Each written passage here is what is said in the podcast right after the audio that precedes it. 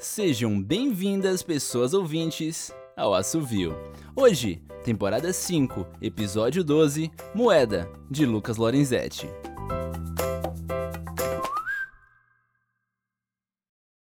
Nós jogamos a moeda enquanto eles observam. É a minha vez. Posiciono o disco no polegar e o impulsiono.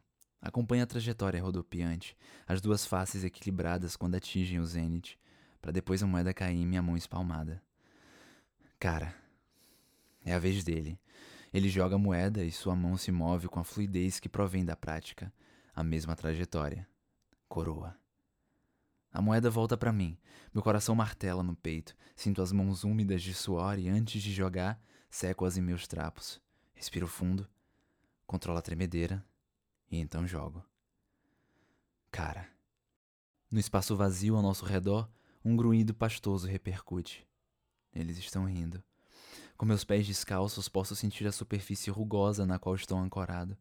Distraído, mal percebo a jogada dele até que a moeda atinge sua mão. Coroa novamente. Tem que ser agora, pois nunca cheguei tão longe. Fecho os olhos e respiro fundo, deixando a memória muscular agir.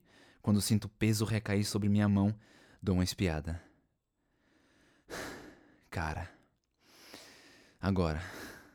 Respire. As risadas ecoam mais altas. Ele joga. Não quero saber. Não quero. O vazio já me é familiar. Suas risadas preenchem minha memória, apagando lentamente quem eu sou.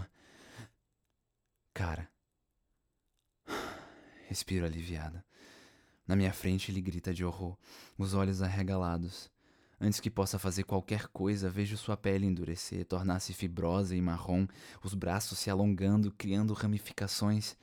Em segundos, ele se transforma em um monte convoluto de galhos. Eu venci.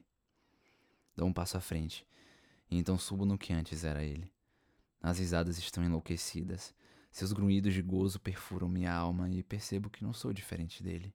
No fundo, estou tão seco quanto seus galhos. O novo ele está em minha frente, empoleirado em outro monte seco. Minha vez de jogar. Meu nome é Ariel Aires e essa foi Moeda, de Lucas Lorenzetti, aqui no Assovio. Até a próxima.